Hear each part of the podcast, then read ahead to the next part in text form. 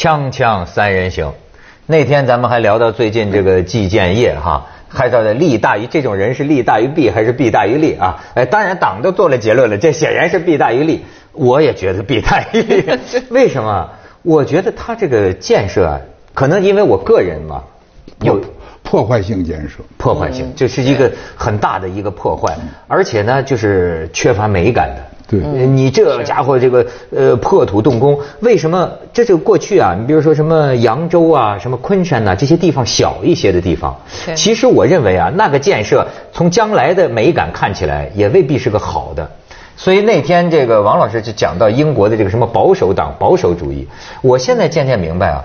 保守主义不是一个贬义词，是有些时候在发展当中啊，也得顾虑有些东西要保守一点。它是这个事物啊，它都有两方面，一方面就是我们所说的你要继承、要坚守、要保护，不要让这些美好的东西在你这人的一代手里头全毁了，这就叫保守。而呃，当然，它也还有要有革新。要创造，要这前进，这而且呢，是在就是在呃建设期间或者大干快上期间，这段期间人民也是过日子，人民的利益不能说为了你看期间也经常说我为了子孙万代啊，就为子为子孙后后后代，可是为了子孙后代也不能现在的人呐就过得乌烟瘴气。我为什么有这个体会呢？因为我前一阵就就他当市长的时候，我去过南京，好家伙，我一去啊，我真是觉得。因为我想去这个南京博物院，好不开门，因为在施工。然后我就一路我说不能去这个博物馆，我去那个博物馆吧。那个博物馆也在整修，就是整个这个城市走路，确实我就看到当时的南京啊，到处都是工地，叫季挖挖嘛。嗯。那么我就想，那我不管是为了子孙万代，我今天我到南京来的这么一个人，我想想看个博物馆，你都在施工。我都看不了，那这段时间的生活质量难道就就不要了吗？说的很好，是吧？嗯，他这这个什么呀？这个文物上啊，它有一个词儿。嗯，我我们刚才说的破坏性建设，文物上有个词儿是建设性破坏。哎，就是这文物是怎么怎么消亡的。是吧？由于自然灾害，也由于什么氧化，时间这个历呃悠久的史悠久的历史造成的。对。还有一种就建设性破坏。建设性，呃，有时候由于建设，把这个挪到这儿去，挪到那儿去，原址不许，必须要搞什么建设，这是经常文物部门和地方行政部门发生这个争争吵的一个一个问题。呃，你这一个楼，觉得这个楼宝贵的不得了，嗯，可是他说不行，道路必须从这儿穿过，是，哎，真是真是不好办，嗯，对，这可是这种就是说，是不是因为我们实际上你要从中国历史上看的话，更长久的时机，实际上我们的主流是一个保守主义的传统，儒家的这个像孔子从他出来就是说要。回要三代才是才是楷模是吧？都是往回看的。那这种是不是就是保守的时间长了以后，就有一种有种压抑，然后就开始这钟摆就要往回打。而这个保守的传统越长，它往回打的时候可能就更猛烈，是不是？所以咱们这老是有这种烧宫殿，从头再来改朝换代啊，是一张白纸到最后就是一张白纸才能画最新最美的图画。到了这个阶段，不走到他不走到一个强弩之末了，好像这种保守的这种，原来是文化的本身的这种冲动，他就不出来。我觉得是不是现在就是又该到了这个时候了？你说这个好画最新最美的图画哈，最近倒有一个乐我可以给你看看最新最美的图画。说东北那儿啊有一个庙，这庙里原来呢是有这个壁画的，大概是清代的这个壁画，然后现在呢不知道怎么它要整修啊，要要要翻修啊。修完之后，有个游客去说一看，画的这连 这这大闹天宫都远远比不上。你再你再看看他的画，这是原来的壁画，现在这个壁画啊已经被这个建设性的重绘了。哎呦，太可怕了！这就是庙里的壁画，太可怕了。哎，你说今天的很多所谓文物保护啊，就给弄成这个样。子。这个这这种事出的多了。我这这十好几年、二十年前嘛，嗯，说曲阜嘛，曲阜啊，哎，曲阜把那个孔庙什么，让旅游部门来了一个大清洗，因为那时候显得很脏了，尘土啊什么的，哎，说用这个这个高压水龙头是用什么东西，那一冲洗，你说你您 的那个后果可想，把这皮壳都冲没了，而且这些损失啊都是无法挽救的。对，哎，你没办法挽救，就完了。说完了就完了，完了就完了，不可再生，不可挽救。其实他这个修旧如旧的这个这个观念，是不是就是说，你首先得有一个基本的对修旧的这么一个。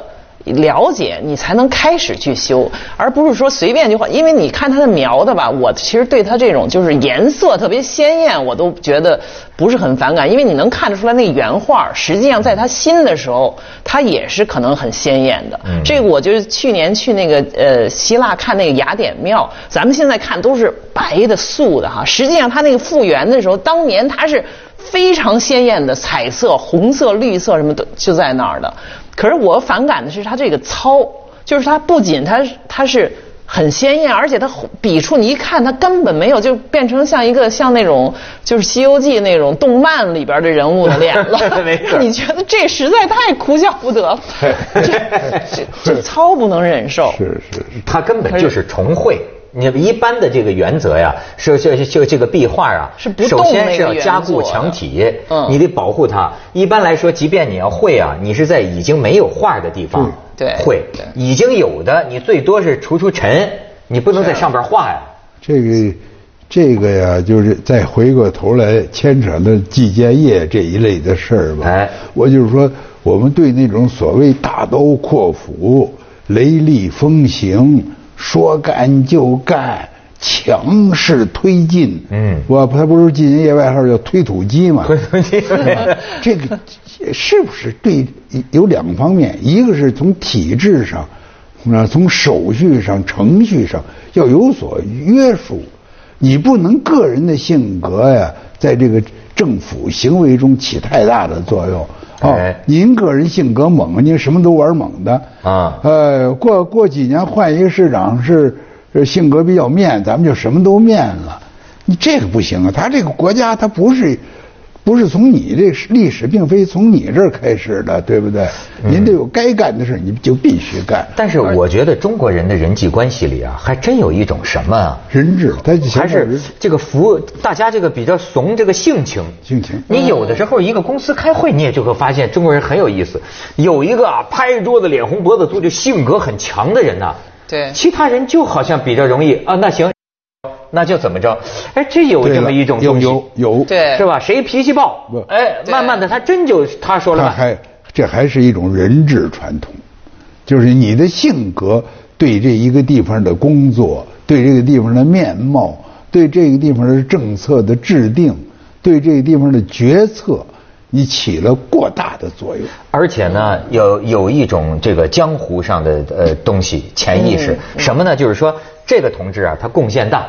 这个同事干了大事儿，他以后啊，确实在你们面前说话就有威，对，有威。甭管你人大什么政事，什么都敢干，对，什么都敢干。而且他们其他人还真就听他的，没人敢反对他，就是因为他老大。你看中国最近不是整顿干部作风，都在说那些江湖上的称呼，不要再这么老板呐，什么老大，以后不准都是同志，都是同志。但是你也可以反映出很多地方啊，他是这样。他他他还有另一面。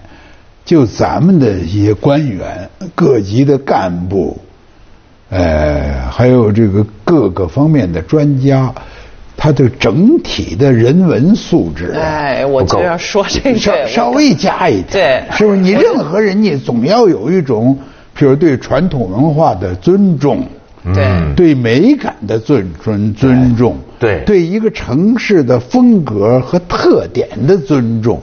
你不，您不能说来到这儿以后，啪一刀砍下去，从我这儿开始，您算老几？而且这个这个不知道天高地厚。这个城市已经几千年了，起码是几百年了。啊，你来了三年五年，你就让他完全变样，这 你疯了你！他这个素质也是差太多。你看咱们那天说到这个，就是说在现代化初期，各国都出现过这种人，就是类似于基建这。可是我说举的那两个，巴黎那个 Houseman 就改造巴黎的，和纽约这个叫 Moses，这两个人已经这么多的诟病，说他们太猛了，太粗糙了。实际上两个人都是有专业水平的，一个还是有那种贵族的背。都是精英学校出来的，然后这个 Moses 是什么耶鲁毕业，又去剑桥念过书，他是一个专门搞城市设计的。然后他因为他又会搞这做这种财政预算呀什么，所以政府让他来做。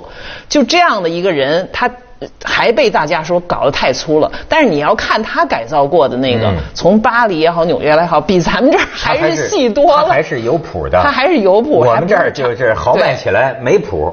所以我们这儿叫，所以这这种豪迈就叫土豪，这土有点有点土豪土豪。说到土豪，哎，王老师要给我们翻译翻译哈，咱们广告之后翻译翻译。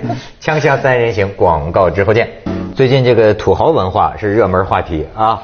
西方人都开始报道了，就是探讨说怎么翻译。怎么您也有兴趣？不是，我是收到一个段子啊，这还是要让让建英讲一讲，因为他这英语啊，有些我有些词儿我也闹不清楚。哎，对对对，我看得明白就好玩的，就是 red necks，就是红脖子，红脖子，红红脖子。那那那咱们哎，这建英给我们讲一讲，分析分析讲讲。对，这些他这都是靠谱的啊，newly rich 新富对吧？upstart 就是刚开始的富人，就是刚初富啊。Provincial tycoon，这就是外省的啊大大亨。啊，Rural rich，啊，rural rich 乡村里边的富人。Vulgar tycoon 就是粗俗的大亨。Beverly Hillbillies，这 Beverly 因为是比利华山庄啊，就是那加州那富人区。呃，好莱坞，好莱坞的比华利，比华丽装，Hilly Billy 就是一个土包子的意思。他正好把那 Beverly Hill 那个那个音谐音给翻过来了，也那为什么是比华利的这个土呃土包子呢？呃，比华利是一个高尚住宅区，就富豪群居的这么一个，就指的住在那儿的土鳖。住在那儿土原原文它正好是 Beverly Hills，就是一个是一个山丘上的意思吧，啊，并没有咱们正好借过来是土包子了。所以有些人又变成这个北京北京的哎，北京 Hillbilly 北京土包子，咱们这儿的比华利就是北京了啊，三环以内是吧？对，最后一个才是这 Rich Rednecks，就是说。红脖子，有钱的红脖子，红脖子是美国南方那种红脖子，咱们可以想象的，就是那种粗鲁吗？你老晒太阳，体力劳动者脖子不是红的吗？啊啊！这个翻译被认为是最准的，就是红脖子，有钱的红脖子。呃，不，也不一定，也不一定，也不因为这个 redneck 在现在还用呢，就是在美国一说谁是 redneck，就说这人是没文化，或者是说，或者是老粗，是不是有点老粗的？有点老粗，老粗啊，倒并不一定就是。说他是有钱的，因为一个 redneck 可能是一个穷人，咱们所以这前面又加了一个前缀，rich redneck，有钱的有钱的老粗啊。所以咱们这儿这土豪呢，带着一个就是说又豪还有得土，就是说没文化的有钱人。不是土豪还有点意思啊，因为原来呀，咱们常用这个土豪劣绅。我还要请教您呢，这土豪劣绅是不是从共产党，就是从比如说，是不是从湖南农民考察报告？是这么连用的吗？不，土豪劣绅也连用的，指的就是那些农村的那些强势人物，很可能有，很可涉嫌欺压百姓啊，是不是？呃，霸占财产呐。呃，甚至于霸占什么叫叫做什么美女，美女，就是有反正有不良不良行径的。但是打土豪分田地，这是对打土豪分田地，对。才发明的词儿，对呀，就是因为我们根据阶级斗争的观点嘛，土豪劣绅的是站在上层压迫大家的嘛，嗯，是吧？你农民运动就是让最贫困的、最最生活最苦难的这批同胞。起来，把他那个顶子上那玩意儿给揣了，啊，他就是这是这个意思。现在这土豪啊，是被被用到现在来了。但是用到现在这回，我不知道文涛这不，他是主要是一个调侃的，是还是说是有点褒义呢？还是完全是贬义？因为他好像最新的词儿是土豪，我们做朋友吧，好像要拉着这土豪就说带着我玩啊，是这意思，并不是说要分田地。是什么？是《新京报》啊？是什么报啊？《京华时报》我也闹不清了。说有一张，呃，报纸吧，还提出来。呃，劝大家不要用这个词儿，说这个词儿不好听。嗯，是，这我就不知道了。这个啊，对，也也也。这个要我要是看不到这个这个词儿啊，我连土豪这个词儿的新的用法我不知道，我没有跟上。就因为有这个，对，我认为对我学英语也有意义，别的我没管。其实它里边就还有一个美国早期的那些到西部圈地发起来的那些大亨，有一个叫 Robert Baron，就是说他是。呃，又是贵族，后边 Baron 是一个贵族嘛，对不对吧？前面这个 Robert 呢，就是又是一个他是抢来的。啊，或者什么有有有这么一个意思，就是这些人发起来以后，他其实那个行为，你看初期美国那些大亨的行为跟咱们这边没太多差别。我我听过一个他们讲的那个英语的那个段子，就说初期美国刚有钱的那些，对，本来是呢，他们是做那个石油的嘛，做做做能源的，跟咱的煤老板似的。有了钱之后呢，也想这个爱艺术嘛，说买这个艺术品，然后到最后就说去买买什么呢？准备收藏油画是吧？那油画什么是好的呢？油大 的，油大的，买油大的，这都是段子，就讽刺所谓这个油大，油大的。但是他那的确那最最白手起家那些是没有什么。但是我说，你说打土豪分分田地啊，他问题是，如果是当年的应该去打土豪的贫农，他今天变成了土豪。比如说前一阵儿说那个丈母娘给女婿送宾利的那个。后来他丈丈母娘一哭呢，其实我觉得也真是可以理解。就为什么呢？他说我我们这钱都是辛苦钱，就是等于说啊，过去在河南、山西也是做矿的，她跟她老公差点在矿难里就给死了。完全您就是过去您说的那个，就是对他们呢，是不是也能理解？就是说，因为过去太穷了，就像我们离饿肚子的这个时间呢还太短，所以你说他有些这个现在现在。这个这一类的词儿吧，嗯，它它也有两面的意思，呃，如果你如果把这个类似土豪啊或者是暴富的人呢，一律视为敌人，这是很危险的。对，那等于你自毁改革的成果呀，是不是？你改革和发展，哦，最后出来一批，就过去很穷的人，现在过去红脖子，现在也都富了。嗯，然后一些人尽情的嘲笑、辱骂。呃，甚至是是是敌视，我觉得那也是很愚蠢的一件事。那那等于重复了历史的愚蠢。历史通过历史。实际上，当年那些土豪再再玩一再玩一次打土豪，对啊，也有很好的地主，很好的绅士嘛，是吧？很好的乡绅。他现在需要需要的是什么呢？其实还是一个加强，就是全民的这个教育，还就是有钱的人你也应该多点要学点文化，学点知识。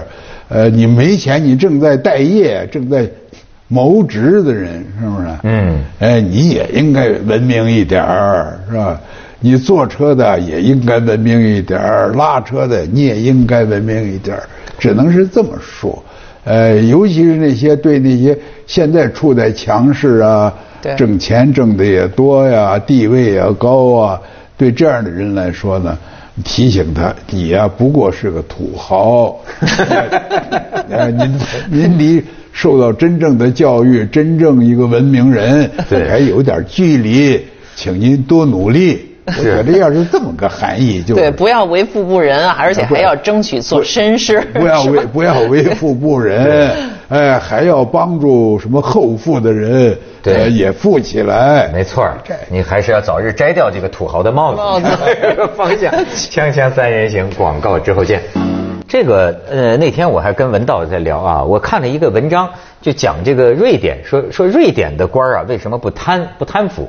他讲了很多，但是他其中讲到一点，我挺难理解。他说他问一个瑞典人呐，说你说沃尔沃的老板是不是就是瑞典的？嗯嗯。说说那个人怎么样？嗯。然后这个瑞典人就说啊，说这个家伙太不高尚了。说他他说为什么不高尚啊？还他那么有钱？哎，有钱在。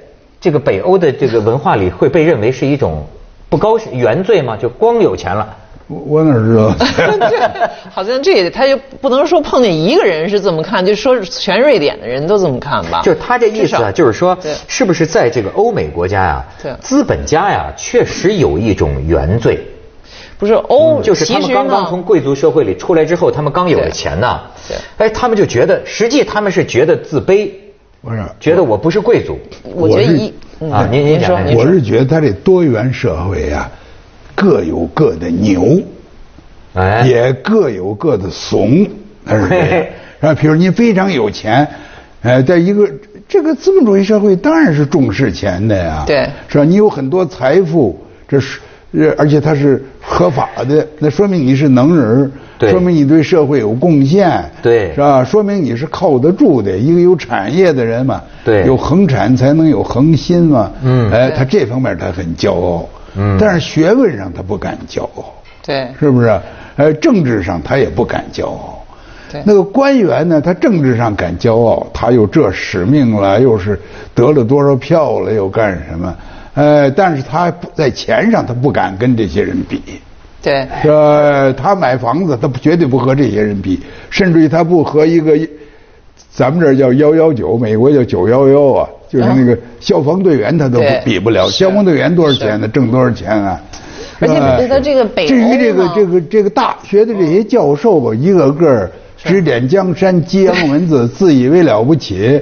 哎，但是你要论钱。他不能和这些人交。我估计文道问的就是一大学教授，可能他说他算什么？哎，北欧他有社会主义色彩，对它有左翼传统的色彩。我去，我就记得前几年去北欧，就是去瑞典，其实开一个会吧，正好那个瑞典那皇后呃皇帝比两个人夫妇俩来来听会来了。进来以后呢，所有的在会者，这主持人要求起立。一下就等于是表示一个尊敬吧，然后我旁边就俩就都是教授开会的，马上就在嘀咕嘀咕起来，就一瑞典教授，他说凭什么我们非得要站起来？他算什么？就等于是他不仅是对富人不以为然，他觉得你这皇帝也没什么了不起的，我跟你平等啊，我有知识啊，对吧？他他他就是你牛你的，我我牛我的，咱们但是我们之间也并不是造成正面的冲突。对他还是站起来了，这教授你知道吗？他就是站起来嘴嘴站起来也得说两声，对，说这不我不能老子并不想站，对，是没错，心里还牛。接着为您播出西安楼观文明。澳大利亚人也有这个，我去我去澳大利亚，感觉他们那边那左。